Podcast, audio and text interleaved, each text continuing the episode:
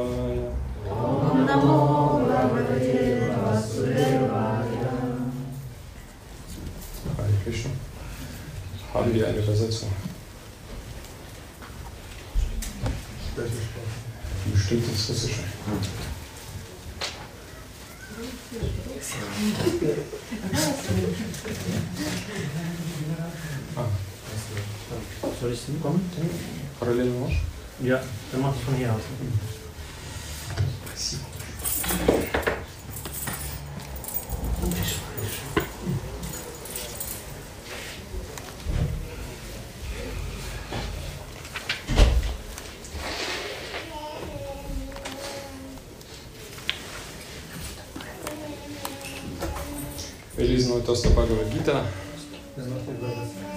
Vadim Prabhu. Genau, wir, le- wir schreiben Bhagavad In der Ecke, ne? Also am besten Ecke. Hinten da in der Ecke, das ist nicht so.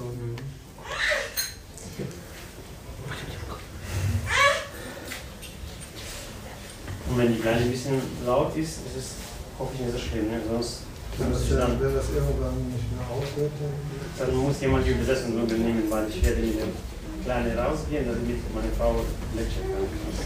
Wir nachgucken.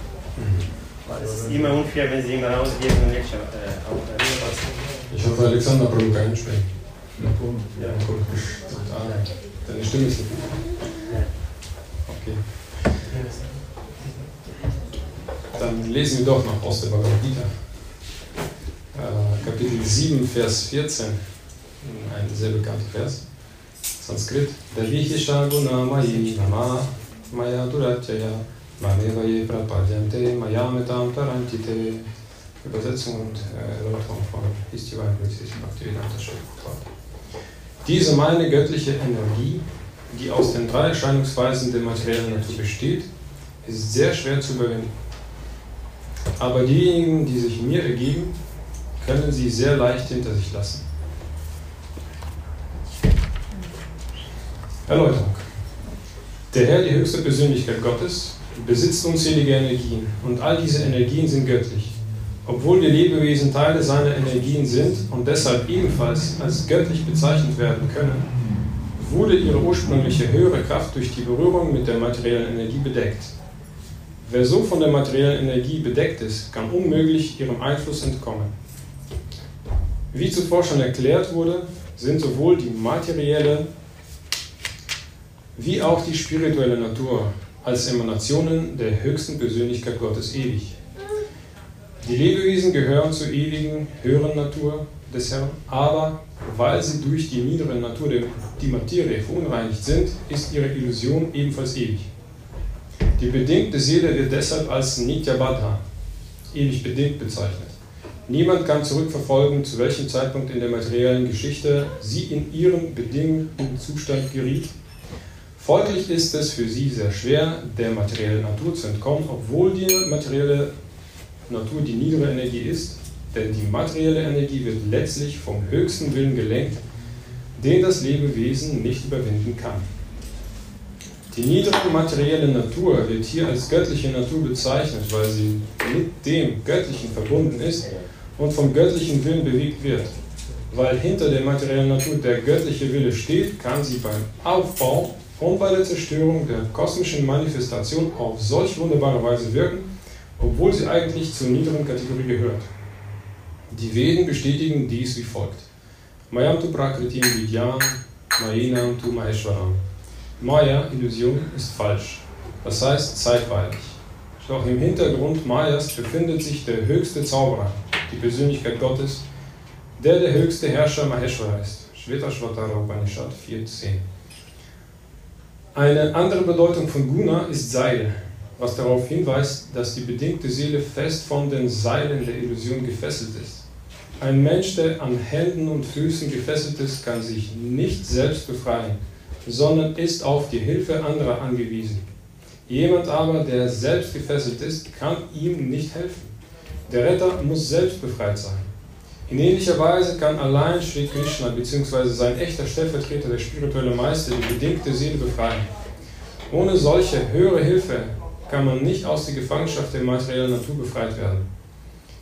Hingebungsvoller Dienst, Krishna-Bewusstsein, kann einem helfen, solche Befreiung zu erlangen. Da Krishna der Herr der illusionierenden Energie ist, kann er dieser unüberwindlichen Energie befehlen, die bedingte Seele freizulassen.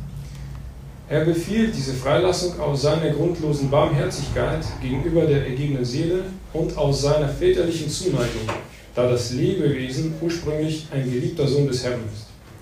Sich den Lotusfüßen des Herrn zu ergeben, ist daher das einzige Mittel, um aus der Gewalt der mächtigen materiellen Natur frei zu werden. Die Worte Mam Eva sind ebenfalls von Bedeutung. Mam deutet allein zu Krishna, Vishnu, und nicht zu Brahma oder Shiva. Obwohl Brahma und Shiva auf einer sehr hohen Stufe stehen und sich fast auf der gleichen Ebene wie Vishnu befinden, ist es für diese Inkarnationen von Rajguna, Leidenschaft und Tamoguna, Unwissenheit, nicht möglich, die bedingte Seele aus der Gewalt Mayas zu befreien. Mit anderen Worten, auch Brahma und Shiva stehen unter dem Einfluss Mayas.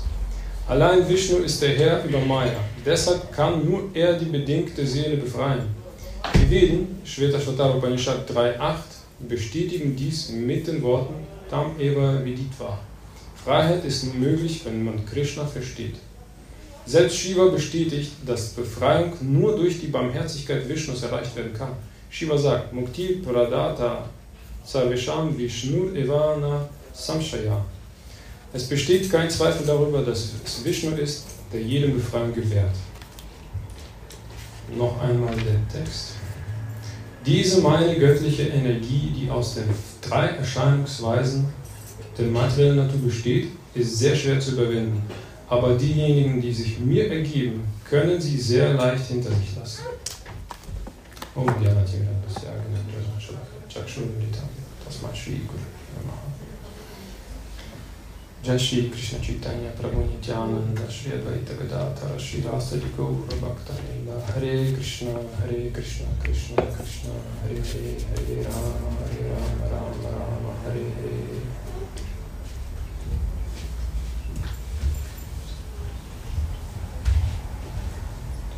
Nama Om Vishnu Padaya Krishna Prashtaya Trishmate Bhaktivedanta Swami Nitinaya Namaste Saraswati Devi Gauravani Pracharya Vishesha Shunyavani Paschatya Dashatari. Ein sehr schöner Text. Wahrscheinlich der wichtigste in diesem Kapitel. Heute jedenfalls. Ähm, so, zuerst einmal die Frage, weil ich nicht ganz genau darauf geachtet habe, wer schon da und wer dazugekommen ist. Sind denn alle mit dem Krishna-Bewusstsein hier vertraut? Oder gibt es jemanden, der hier komplett neu ist? Super, es gibt niemanden, der komplett neu ist anscheinend. Ja? Bist du komplett neu? Oh, du bist komplett neu. Und du nicht? Du bist schon. Wie kommst du, dass du hier gekommen bist heute? Aus, aus der Ukraine. Ach, aus der Ukraine. Ah, okay. Aber Krishna-Bewusstsein ist für dich bekannt. Okay, das heißt, du bist nicht ganz neu. Спросите на русском, я понимаю. Das ist nur wie Или die тест вы еще Хорошо. Okay, dann mache ich weiter auf Deutsch. Okay, das heißt, wir sind hier alle vertraut mit dem Ganzen, weil das Thema ist nicht äh, einfach heute. Ähm, wir befinden uns nämlich in einer Reihe von Vorlesungen, die ich vor Monaten angefangen habe. Es sind ewige Vorlesungen. Ähm, und es geht um die, um die neuen Stufen des hingebungsvollen Dienstes und um die neuen ähm, Prozesse des hingebungsvollen Dienstes. Und eine Brücke zwischen den beiden habe ich jetzt äh, das Shikshashtaka benutzt, als Brücke, um die beiden zu verbinden. Und wir sind eigentlich bei der Nummer 4 angekommen. Äh, das ist am allerspannendsten, glaube ich, für alle, für alle Devotis. Das verfolgt uns alle immer wieder. Äh, und das ist Anartha Nivriti, äh, die vierte Stufe. Der vierte Prozess ist Padasevana. Und diese beiden verbinde ich dann mit dem dritten Vers des Shikshashtakam, der mit Trinata Vixonischen anfängt. Mm. So, ich habe mir zur Angewohnheit gemacht, sozusagen eine Progression von, den, von allen Stufen übereinander also zu, durchzuführen. Das heißt, ich betrachte jede einzelne Stufe in der nächsthöheren Stufe. Also ich werde jetzt sozusagen ähm, Shraddha im Zusammenhang mit, äh, mit Anartha Nivriti betrachten, dann Sadhu Sangha und dann Bhajana Kriya, auch im, im äh, Zusammenhang mit Anartha Nivriti. Und zwar Shraddha auf der Stufe von Shraddha, auf der ersten Stufe ist äh, ganz einfach nur Interesse. Also wir interessieren uns für irgendwas, was, äh, was da ist. Also jetzt in unserem Fall Krishna-Bewusstsein. Also auf der zweiten Stufe äh, ist, entwickelt sich Shraddha in Sadhu Sangha. Wir interessieren uns, beziehungsweise wir bekommen den Glauben an die Menschen, die das machen. Oder wir vertrauen den Menschen, die das Ganze praktizieren. Also unser Vertrauen wird gestärkt. Auf der dritten Stufe wird unser Vertrauen, unser Glaube wird gestärkt in die Praxis, die wir durchführen. Und in der vierten Stufe habe ich sehr oft gehört, worin gründet sich dann unser Glaube? Unser Glaube gründet sich in das, dass wir es tatsächlich schaffen können, die neuen Stufen zu vervollständigen. Also zu klettern, auf die neunte Stufe zu klettern. Das heißt, das ist die entscheidende Stufe, mal wieder, ähm, wo wir quasi uns selbst im Weg stehen können. Wo wir den Glauben an uns ja, gewinnen müssen, dass wir es schaffen. So, das sagen auch ganz viele äh, unsere spirituellen Meister. Also mein spiritueller Meister sagt das immer wieder, dass, dass er sehr viele Gottgeweihte kennt, die aus der Bewegung weggegangen sind. Und die Frage, auf die Frage, warum sie weggegangen sind, die Antwort ist, weil sie nicht an sich selbst geglaubt haben. Also, und das ist natürlich dann sehr schade. Ja. Sehr schade, weil wenn, äh, wenn Gottgeweihte irgendwie verschwinden, aus den Augen geraten, also dass man die nie wieder sieht und dass sie aufhören zu praktizieren, das ist schon so ein bisschen Tja, ähm, vor allem, wenn das gute Freunde geworden sind und die sieht man dann nie wieder, das ist schon echt schade. Man hat gerne zusammen gesungen, zusammen Bücher verteilt, äh, zusammen gedient und dann sind sie weg. Ich werde mich jetzt nicht darin vertiefen, warum sie weg sind. Das hat der Text schon gesagt. Krishna sagt, dass äh, meine göttliche Energie, die ist unüberwindbar. Also diese Illusion, in der wir alle leben. Also sehr schwer. Aber diese Lecture, äh, der Lecture habe ich einen Namen gegeben und äh, der trägt, glaube ich, den größten Vorteil.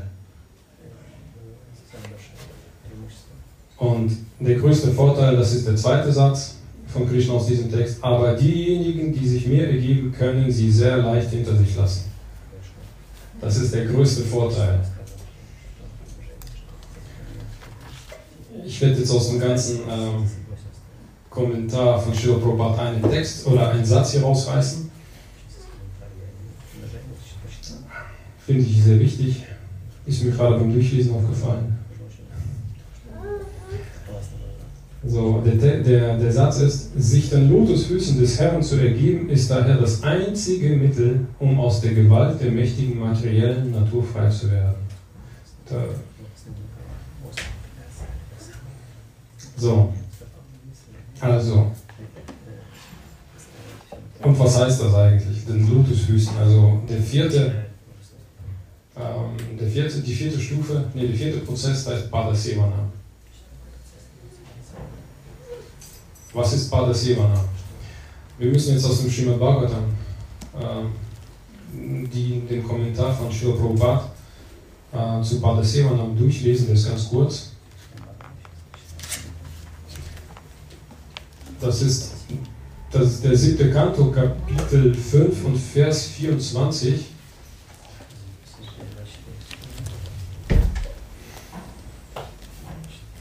Es ist einfach, das dann durchzulesen, wenn man das gefunden hat. Also Kanto 7, Kapitel 5. Und das sind eigentlich zwei Verse, 23, 24 sind sie. Genau, 23, 24. So, ich fange jetzt schon mal an zu lesen auf Deutsch. Ihr könnt dann auf Russisch äh, einholen. Und zwar Padasevana. Je nach dem Geschmack und der Kraft eines Menschen kann auf das Hören, Chanten und Erinnern Padasevana folgen. Man erreicht die Vollkommenheit des Erinnerns, wenn man ständig an die Lotusfüße des Herrn denkt.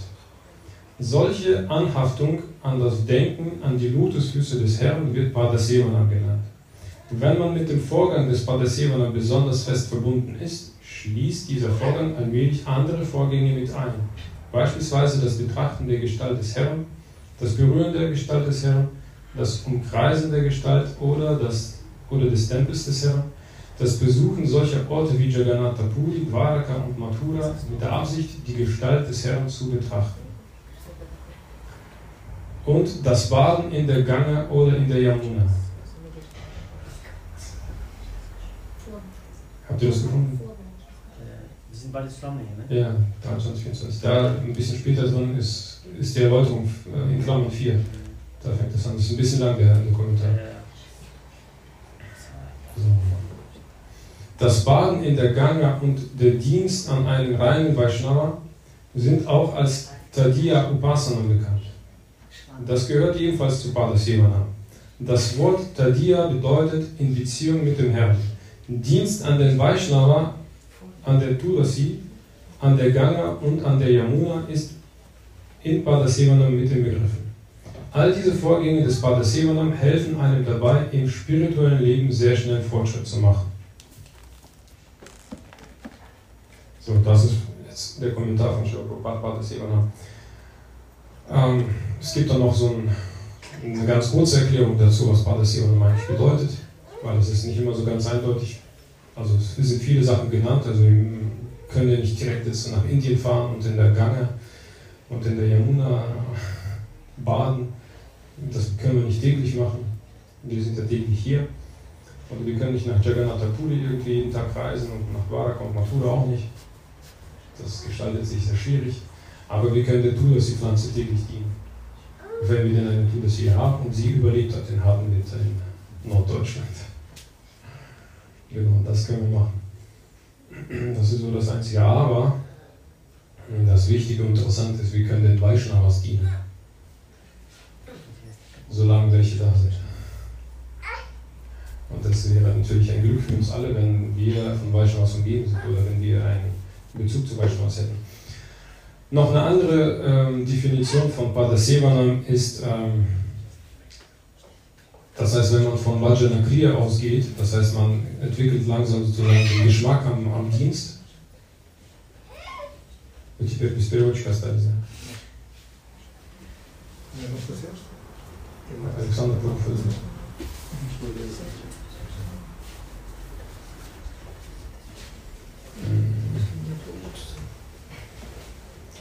So, ähm, also wenn man allmählich den Geschmack am, äh, an seinem, an, an der Verehrung gewinnt, ja, wenn man das sozusagen äh, hat, dann entwickelt man so einen Geschmack, dass man nur noch das machen möchte. Das ist Padasevana, also wirklich einen, einen starken Drang zu entwickeln, wirklich dahin zu gehen, wo der Dienst stattfindet. Also wirklich so. Das bedeutet ähm, die Meditation an die Lotusfüße des Herrn. Also für mich am Anfang war das nicht so ganz klar, was bedeutet eigentlich an die Lotusfüße des Herrn zu meditieren. Ich höre diese Frage immer wieder, was soll das denn bedeuten? Eine mögliche Erklärung ist, dass man so stark an die Verehrung Krishnas gebunden ist, dass man bestrebt ist, dahin zu gehen. Wirklich, einen starken Willen hat, seinen Dienst auszuführen und die Verehrung, die man, äh, an, die man, an der man wirklich äh, Spaß, ja, Spaß ist nicht das Richtige, an der man Geschmack entwickelt hat, wirklich dahin zu gehen, wirklich, da, da zieht es einen komplett hin. Man denkt nur noch an sowas. Das ist die Meditation, an die Lotusfüße des Herrn. Also, und jetzt können wir sozusagen äh, die anderen Stufen weiterentwickeln. Ähm, und wir, wir betrachten jetzt ähm, Bhajana Kriya, nee, nicht Bhajana Kriya, sondern Sadhu Sangha.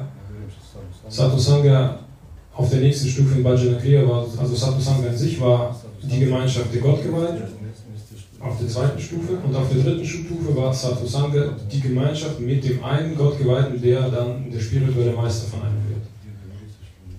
Deswegen wird auch auf der dritten Stufe bekommt man dann die Einweihung. So.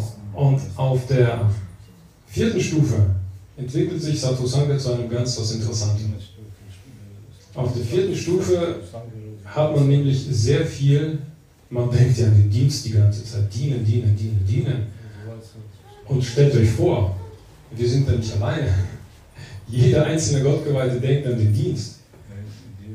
Der konzentriert sich und alle gehen dann dahin.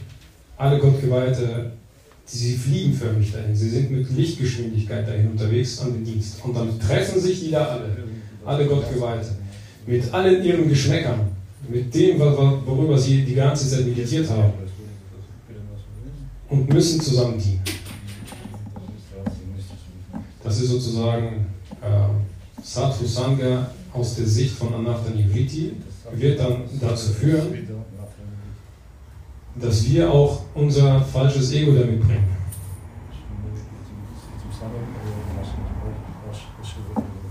Das, da können wir nichts gegen machen, ne? das ist die materielle Natur. Also, und wir nehmen das einfach mit.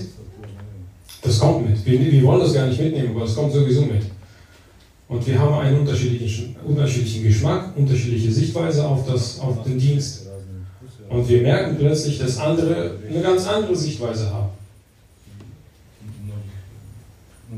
Und das kann selbstverständlich zu Konflikten führen. Und in Wahrheit führt es auch zu Konflikten, so wie das äh, alle sehen. Und genau, wie, wie sagt man? Schurprabhat sagt, ähm, der gibt ja diese, dieses Beispiel mit dem Gelbs, mit, dem, mit demjenigen, der an Gelbsucht erkrankt ist. Ne? Und er sagt dann, dass das Heilmittel ist genau das, was dann einem nicht gut tut in diesem Moment. Das heißt, Schurprabhat, äh, Gelbsucht? Gelbsucht. Gelbsucht und dann sagt er, dass das Heilmittel der Gelbsucht ist genau das, was einem eigentlich nicht gefällt in diesem Moment, Zucker. Wenn man Zucker isst, dann ist der Zucker bitter. Und Zucker in diesem Fall ist der Dienst. Und dann wird der Dienst bitter. Aber es ist genau das, was wir in diesem Moment brauchen. Wir brauchen diesen Dienst, damit wir die Krankheit überleben. Also die Krankheit, dieses, das falsche Ego, das das immer wieder aufbraust. Und das ist Parasivana. Das können wir nur dann erreichen, wenn wir ständig an unserem Dienst meditieren. Wir dürfen unseren Dienst nicht aufgeben, egal was los ist. Das ist vollkommen egal, wie, wie, wie viele Probleme wir da erfahren, wie viele Konflikte wir da bekommen. Und wir müssen den Dienst weiterführen und äh, ja, vielleicht wird das sehr viel Schmerzen bereiten, vielleicht werden wir aufhören zu dienen, Vielleicht aber wird unser, unser hartes Herz ein bisschen weicher. Wir werden wie Stein im Wasser geschliffen und wir werden runder. Mm. Das, ist, das sind die zwei Möglichkeiten, die bleiben.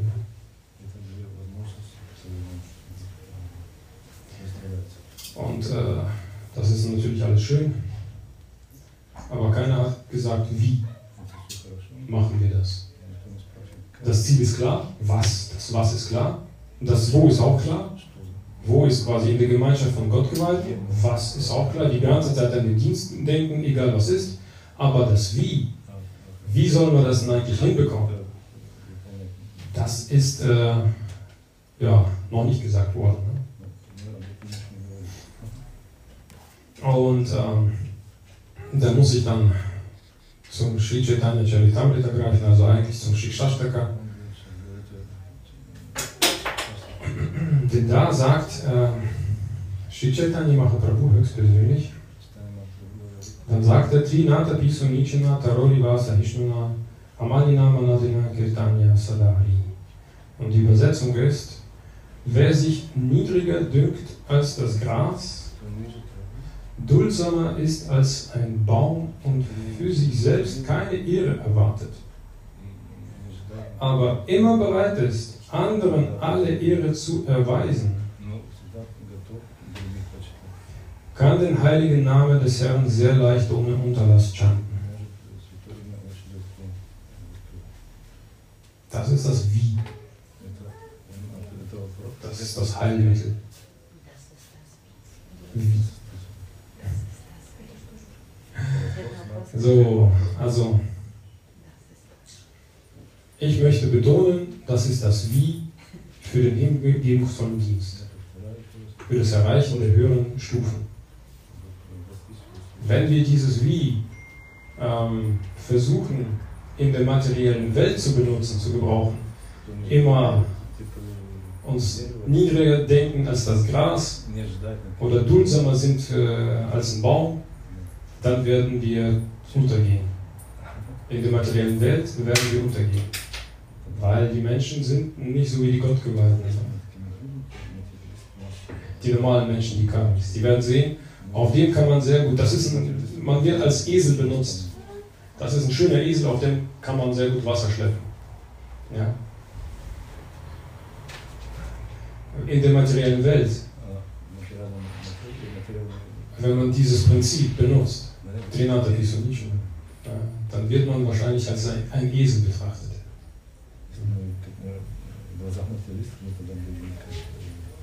Asel. Auf, auf den Esel kann man sehr gut Wasser transportieren und andere Dinge. Auf der Stufe würde ich sagen. Deswegen muss man ganz genau wissen, mit wem man da umgeht. Ja. Sind das Gottgeweihte oder sind das Karmis?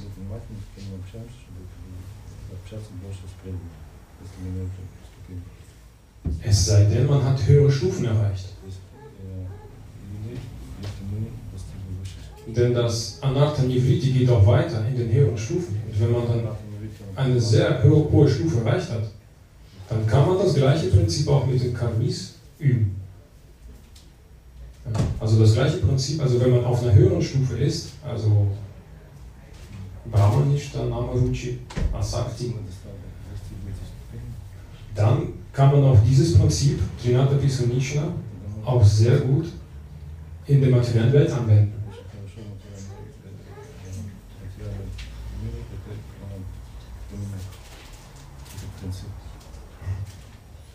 Das ist aber, glaube ich, das Thema von weiteren Lectures, also von weiteren Vorträgen. So, ich lese noch ein bisschen weiter aus dem Sri Chaitanya Charitamrita. Denn äh, Sri Chaitanya Mahaprabhu kommentiert das nämlich auch so. Und er sagt, okay, also dies sind die Kennzeichen eines Menschen, der den Hare Krishna Mahamantra chantet. Obwohl er äußerst erhaben ist, hält er sich für niedriger als das Gras auf dem Boden und erduldet wie ein Baum alles auf zweierlei Art. Wenn ein Baum gefällt wird, protestiert er nicht. Und selbst wenn er im Begriff ist zu vertrocknen, bittet er niemanden um Wasser. Der Baum gibt allen und jedem seine Früchte und Blüten und alles, was er sonst noch besitzt. Er duldet sengende Hitze und strömenden Regen und gewährt darüber hinaus noch anderen Schutz. Obwohl ein Vaishnava der erhabenste Mensch ist, ist er frei von Stolz und erweist jedermann alle Achtung, denn er ist sich bewusst, dass jeder der Wohnort Krishnas ist. Das ist schon, das ist genau das. Also, obwohl ein Vaishnava der erhabenste Mensch ist, ist er frei von Stolz und erweist jedermann, also wirklich jedermann, alle Achtung. Denn er ist sich bewusst, dass jeder der Wohnort Krishnas ist. Also wenn man dann auf die Stufe gekommen ist, dass man in jedem Menschen Krishna sieht, dann kann man auch dieses Prinzip von Trinata Pisonichna, Tarore Besaichna auch anderen Menschen gegenüber benutzen, beziehungsweise man hat dieses Prinzip in sich drin. Übersetzung, die nächste. Wer den heiligen Namen Krishnas auf diese Weise chantet, wird mit Sicherheit seine schlummernde Liebe zu Krishnas Lotusfüßen erwecken. Finde ich interessant, dass das jetzt in diesem Zusammenhang auftaucht, also wieder Lotusfüße. Hm, Krishnas Lotusfüße, also auch könnte man an Padasivanam denken. Also so der Link ist auf jeden Fall die Verbindung ist da. Während Sri Chaitanya Mahaprabhu auf diese Weise sprach, wuchs seine Demut und er begann zu Krishna, um reinen, hingebungsvollen Dienst zu beten. Das natürliche Kennzeichen, je, Kennzeichen jeder liebevollen Beziehung zu Gott ist, dass der Gottgeweihte denkt, er sei kein Gottgeweihter. Stattdessen glaubt er stets, er habe nicht einmal einen Tropfen von Liebe zu Krishna. Also diese ganze Passage hatte bisher keine Erläuterung, sondern Srila gibt jetzt am Ende ähm, von diesem Text eine Erläuterung und er zitiert seinen spirituellen Meister und da geht es sehr viel um die Prakrita Sahajiyas. Also ähm, um diejenigen, die es vortäuschen, reine Gottgeweihte zu sein.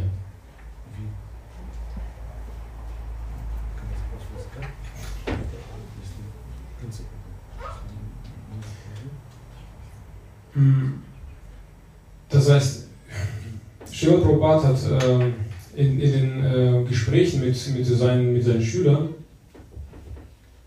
hat er immer gesagt, also als ähm, äh, das gibt es so eine Passage gibt es im, im, Buch äh, die vollkommen Fragen und vollkommen Antworten. Als er da mit seinem angehenden Schüler dann über etwas spricht, und dann sagte der Schüler, meine ich so, so war das, dass Srila Prabhupada der reine Gott geweiht ist. Er bezeichnet Srila Prabhupada als reinen Gott geweiht. Und als äh, Antwort sagt Srila Prabhupada, nein, nein, du bist der reine Gott geweiht, nicht ich. Also obwohl Srila Prabhupada ein reiner Gott geweihter ist, sagte genau, also machte das, was, äh, was hier so steht im Sri Chaitanya Charitamrita. Und ähm, das ist auch nochmal das Wie. Ich meine, das ist natürlich problematisch. Also ich meine, wie soll man sehr schnell seinen Stolz überwinden? Ne? Wie soll man sehr schnell seinen Stolz überwinden? Weil äh, wir stehen gerne so im Rampenlicht, manche jedenfalls, und wir äh, hören gerne Lob. Wir, mag, wir mögen es gerne, wenn wir gelobt werden. Aber das ist genau die Übung. Wenn man gelobt wird, lobt man jemand anders, lobt man denjenigen, den, der, gelobt, der gelobt hat. Oder man lobt Schiller Prabhupada, den spirituellen Meister, nicht aus Automatismus, sondern aus dem Verständnis, wirklich aus dem Verständnis, dass das der Ausweg ist. Wenn man einen schönen Dienst gemacht hat und dann von allen Seiten sehr viel Lob bekommt, muss man verstehen, dass man ohne die Hilfe von Gottgeweihten, und zwar von sehr vielen Gottgeweihten, den Dienst hätte gar nicht machen können. Einerseits, man wäre niemals ermächtigt, von einem älteren Gottgeweihten einen Dienst zu machen. Man hätte keine Erlaubnis bekommen, man hätte diesen Dienst gar nicht bekommen. Das heißt, der Dienst wird von, von oben verteilt.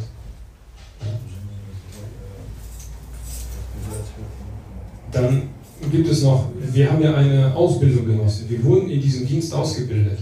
Jemand hat einen ausgebildet, bestimmten Dienst zu machen. Also man hat, also andere Gottgeweihte haben sehr viel Zeit damit verbracht, jemanden auszubilden. Und, ähm, und sie waren sehr geduldig. Und äh, sie haben diese Fehler, die wir da am Anfang machen, toleriert. Das heißt, man hat sehr viel Barmherzigkeit von den Gottgeweihten empfangen. Dann hat man die Barmherzigkeit des spirituellen Meisters. Der spirituelle Meister, wenn man jetzt einen spirituellen Meister hat, wenn man die Einweihung bekommen hat, vor allem wenn man die zweite Einweihung bekommen hat, dann ergibt man sich vollkommen. Und das ist nochmal noch mehr Barmherzigkeit, die man bekommt. Und diese Barmherzigkeit, ähm, die gibt es ja nur dann, wenn man mit Gott gemeinsam zusammen ist. Und deswegen ist dieses, dieser, dieses, das Cluster, nenne ich das jetzt mal, das ist ein Cluster. Ein Cluster aus äh, Pada Sevana, aus äh, Anartha Niviti und aus Trinata Disonici. Und das ist jetzt, das gehört alles komplett zusammen. Und das kann man nur in einer Gemeinschaft mit Gottgeweihten schaffen. Für sich allein zu Hause schafft man das nicht. Das ist, äh, man ist nämlich so sehr stark, also von, von der Illusion vernebelt, dass man sein falsches Ego gar nicht erkennt, aber die anderen drumherum sehen das sofort. Jeden kleinsten Fehler sehen sie.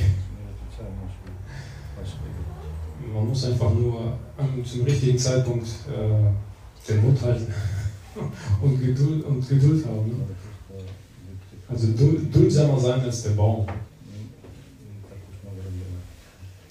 Also äh, duldsamer sein als der Baum, den anderen gegenüber, wenn man die Fehler sieht. Und von sich selbst denken, ich bin doch gar kein Gottgeweihter.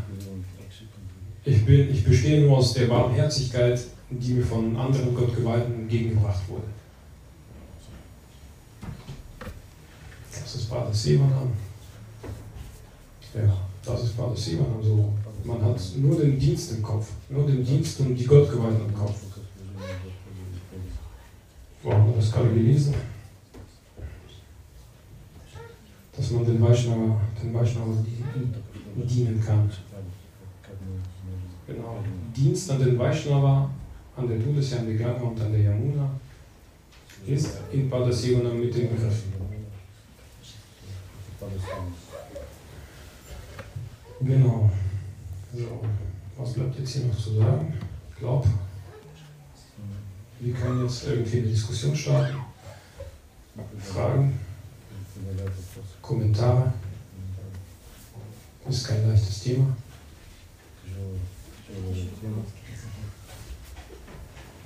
Ja, Aber was mir da so einfällt, ist, dass jetzt zum Beispiel, wenn man den Lotus oder den Füßen dient, muss man ja sowieso demütig sein, wenn man so runter sich beugt und den Füßen dient und nicht, ich diene deinem Kopf oder was, ich diene Füßen. Und dann habe ich mal gelesen, ich weiß nicht, ob das wirklich so für die Wundis auch anwendbar ist, das stand drin, Stolz, man kann stolz sein, aber man sollte nicht arrogant sein. Also weil mit dem Stolz ist auch immer Arroganz verbunden. Und wenn du sagst, ich bin stolz auf meinen spirituellen Meister, könnte man ja sagen, das ist gar nicht so abwegig, dass man sagt, ich bin stolz auf meinen. Aber also dieser, also es gibt auch einen anderen Spruch, Dummheit und Stolz wachsen auf dem gleichen Holz. So, also man soll, man soll, also stolz, so, aber man sollte nicht arrogant sein und dann war demütig sollte man sein, aber nicht schüchtern. Also manche sagen, ich bin demütig und dann tun sie so schüchtern und die anderen benutzen die dann aus. Also ich dann bin demütig, aber wenn es darauf ankommt, sage ich schon, warum es geht. Also ich lasse mich nicht unterbuttern, aber ich bin trotzdem demütig. Und dann, ich, und dann sagte jemand zu mir mal, oh, Sie sind schüchtern. Da dachte ups, ich bin schüchtern. Ich will aber gar nicht schüchtern. Tatsächlich hat jemand bei mir festgestellt, ich bin schüchtern. Weil man denkt, demütig und schüchtern ist, ist so zusammen. Das war alles nur. Ja. Es gibt äh, die Geschichte von Narada Muni und der Schlange, die er eingeweiht hat. Ja. Dann hat er ihr gesagt, Trinata, bist du nie schon eine liebe Schlange. Du darfst jetzt äh, niemanden mehr beißen. Du wirst jetzt die heiligen Namen chanten und du wirst niemanden, darfst niemanden beißen. Dann ist sie durch die Stadt gegangen und dann haben die Leute bemerkt, okay, die Schlange ist total harmlos, sie beißt ja niemanden. Und dann haben die Leute angefangen, die Schlange zu schlagen. Und die Schlange kam zu Narada Muni und sagte, Narada Muni, mein spiritueller Meister, ich chante die Namen, mir geht's dann so schlecht. Dann hat der Narada Muni gesagt, äh, du darfst zwar niemanden beißen, aber so tun, als ob darfst du schon. Ist, man darf halt nicht schüchtern sein. Das ist echt eine schöne Geschichte. Das heißt, wenn man schon irgendwie zwei Meter groß ist, 180 Kilo schwer, darf man nicht schüchtern sein. Ne? Also zwei Meter groß, 180 Kilo schwer, mit Muskeln gepackt, sollte man nicht schüchtern sein. Sollte man vielleicht irgendwie große Sachen anpacken. Ähm, ja, vielen Dank. Und dann hatten wir ja die englische Königin jetzt gerade gestorben. Und dann wurde immer gesagt, sie hatte mal den Schwur gemacht, als sie ganz jung war, sie wird dem Volke dienen. Ne? So, und das hat sie tatsächlich so durchgezogen. Und das nennt man ja, äh, Gott, das nennt man äh, Staatsdiener. Also eigentlich dieses, diese Haltung des Dienstes an, das, an dem Volk ist eigentlich immer gut und dann hat, kriegt man auch die richtigen Entscheidungen. So, und wenn man nicht diese richtige Haltung hat und nicht dem Volke dient, dann macht man Fehler. Und da sieht man ja an den Politikern im Moment zum Teil einige sind wo denen vorgeworfen wird, ihr macht etwas, aber ihr dient damit nicht dem Volk, sondern ihr dient irgendjemand anders. Und deswegen wird denen das richtig an die, an die vorgeworfen. Wenn sie, das, wenn sie wirklich diese dienende Haltung hätten, würden sie auch die richtige Entscheidung machen. Deswegen kann man das auch im normalen Leben anwenden, diese Haltung des Dienstes.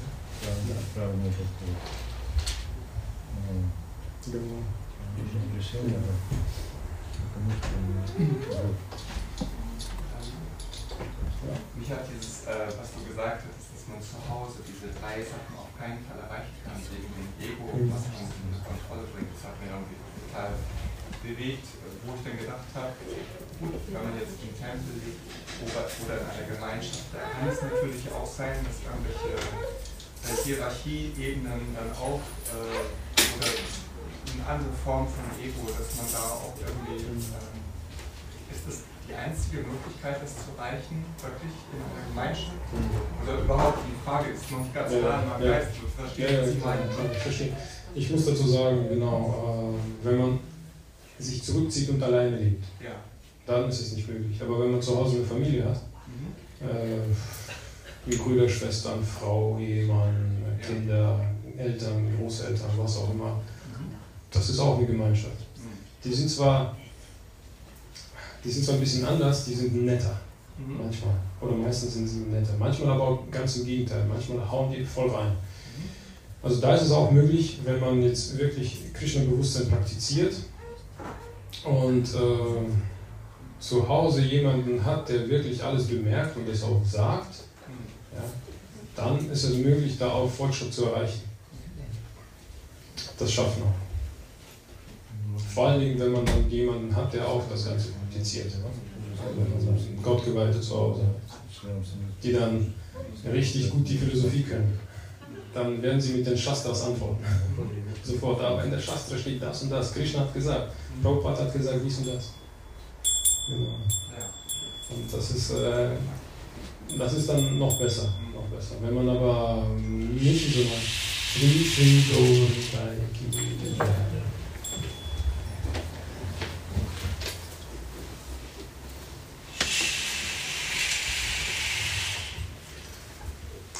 Wenn man aber diese Möglichkeit nicht hat, also wenn man dann, dann kann man kann es passieren, dass man leidet.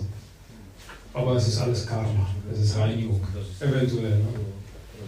Es gibt solche und solche Fälle. Es gibt Fälle, wo, der, wo man einfach nur gehen muss, gibt Fälle, wo man bleiben soll. am besten hat man dann den spirituellen Meister, der einem sagt, okay, er hat sich das alles angehört. Oder man hat irgendjemanden überhaupt, irgendeinen, also man hat einen Schicksalguru, man hat Bezug zur Gemeinschaft. Das ist immer wieder besser, dass man von außen irgendwie einen Eindruck bekommt. Ansonsten ist das. Das zieht gleich die nächste Frage schon Ja. hier hinter sich her. Ja. Das, äh, wenn es jetzt so ist, dass ähm, ein Elternteil sich eigentlich so aufgespielt hat, ich sage jetzt, es bezieht sich nicht nur auf mich so, ich hab- sehe das auch bei anderen Leuten so, ne? Äh, dass sozusagen die Mutter oder der Vater für, gut, das steht in den Schriften Marco Pico Nebo, die ersten Buch, der erste Guru ist Gott, also das sind die Eltern und so, dann, das ist klar. Ähm, aber wenn Sie sozusagen den, äh, den Lebensweg des äh, Sohnes oder der Tochter nicht wirklich zulassen, dass diese Beziehung auf einen anderen Guru übertragen wird, äh, man dann das Vertrauen, sich einen Meister hinzugeben, sondern hier und da so ein bisschen, so, äh, das bezieht sich auch auf mich, aber auch auf viele andere, die ich kennengelernt habe. Kommt die Frage noch? Wie kommt man daraus? So, einerseits Wertschätzung für die Eltern, andererseits Ablösung auf richtige Art und Weise, nicht also nicht indem man sie nicht nachdenkt und liebt weiterhin, äh, und auch verehrt, durch dass man den Körper bekommen hat und all das, was sie getan haben. Äh, wo ist da diese Окей, еще übersetze вас kurz die Frage. Ja. Э, Вопрос в том, э, когда родители или еще кто-то вот э, с теми, с кем мы живем, они как бы влияют на наш выбор, влияют на нашу духовную жизнь и тянут нас в другую сторону. Мы хотим туда идти, а нас тянут в другую сторону. Как вот с родителями поступать, когда вот они сильно могут повлиять а, на наш как бы dуховный путь? Also, so wie ich das jetzt verstanden, verstanden habe, also wie man sich von, dieser, von diesem Einfluss von, von Eltern und von anderen loslösen kann, ohne ohne, äh, ohne die Schuldgefühle zu kommen. genau. При всем при этом, чтобы не было как бы вот, а, как вот шу- Schuldgefühl. Schuldgefühl, Саша, как будет по-русски? Чувство вины, да, чтобы чувства вины еще не было. Чтобы чувства вины не было. Окей, эм.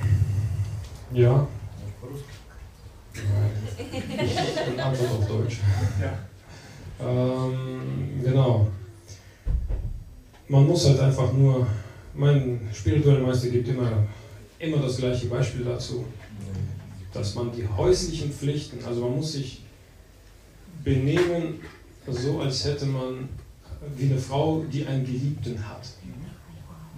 Das hat ich glaube, zu Raghunathas Goswami gesagt, oder? War das Raghunathas Goswami, der mehr, mehrfach versucht hat, von zu Hause zu fliehen? Und der dann von der Familie zurückgehalten wurde, bleib hier, bleib. Dann hat äh, Mahaprabhu ihm gesagt, bleib da. Hm? Wer war das? Кто это был? Nee, nee, Raghunathas Goswami. Ähm, dann hat er gesagt, ähm, bleib da, erfülle die Pflichten, du bist halt ein Sohn eines höher gestellten Menschen, eines Königs oder sowas oder irgendwie eines Herrschers. Bleib da, mach das Beste, sei ein guter Ehemann, sei ein guter Sohn, erfülle deine Pflichten zu 100% auf die perfekteste Art und Weise, aber denke mal an mich. Und dann werden die sich entspannen, ja, die werden sich entspannen und dann hast du die Chance. Und dann hole ich dich. Ja, nicht last minute. Der war dann noch ein bisschen länger dabei in Vrindavan bei den äh, sechs Goswamis. Und mein spiritueller Meister sagt, man muss halt sein wie eine Frau, die einen Geliebten hat. Man muss zu Hause alles perfekt machen, so dass der Ehemann keinen Verdacht schöpft. Ja. Aber immer an den Geliebten denken. Also ey, das ist jetzt über, übertragen auf Krishna. Man macht zu Hause alles, was die Eltern sagen, was die Älteren sagen, was die Jüngeren sagen. Man macht das und man sagt Ja und Amen. Ne? Aber man denkt nur an das eine. An Krishna denkt man und an den spirituellen Meister, der im Herzen ist.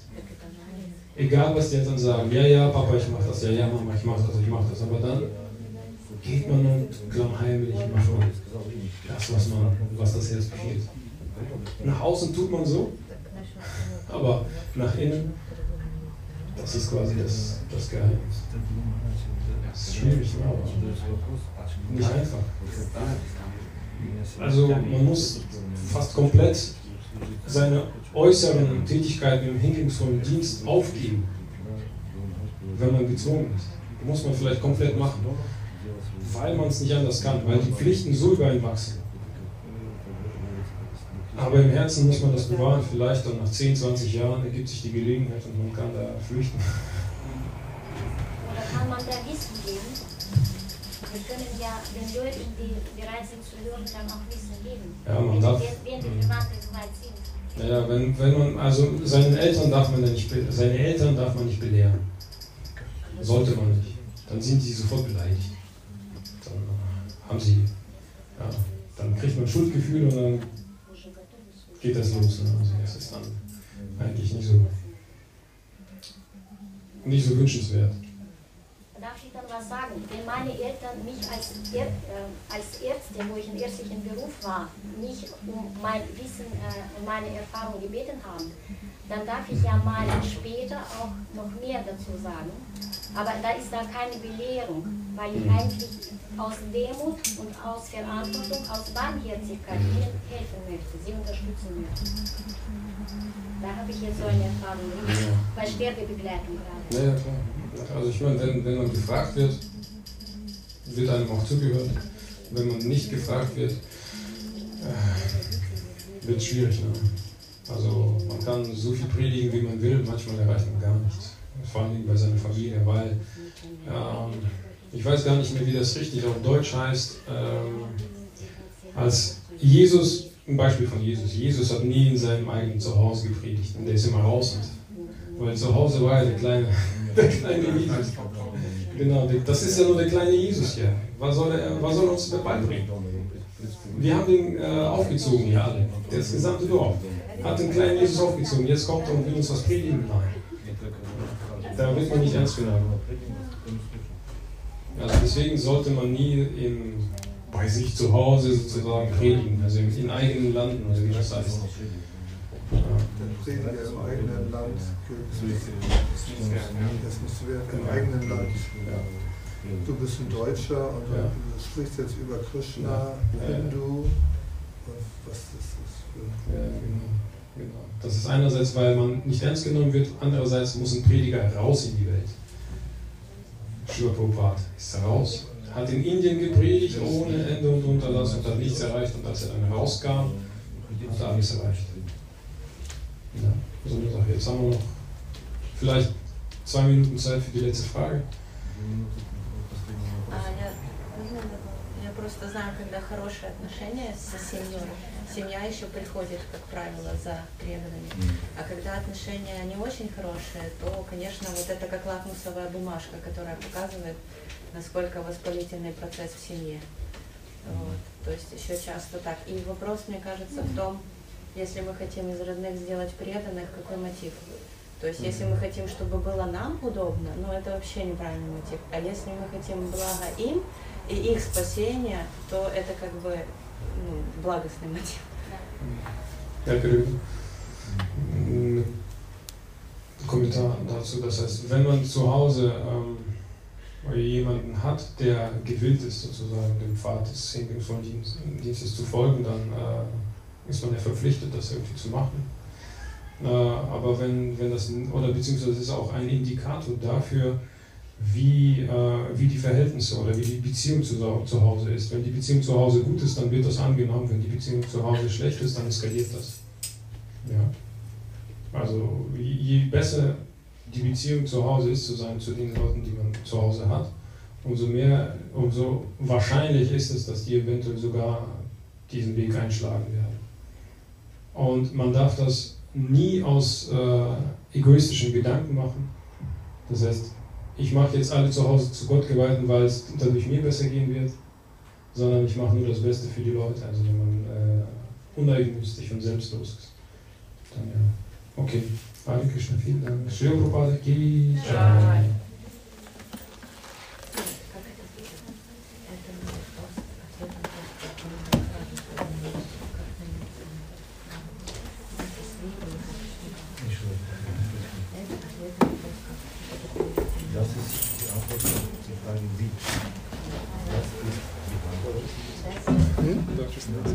witzige Sprache. Deutsch, ne? Ja.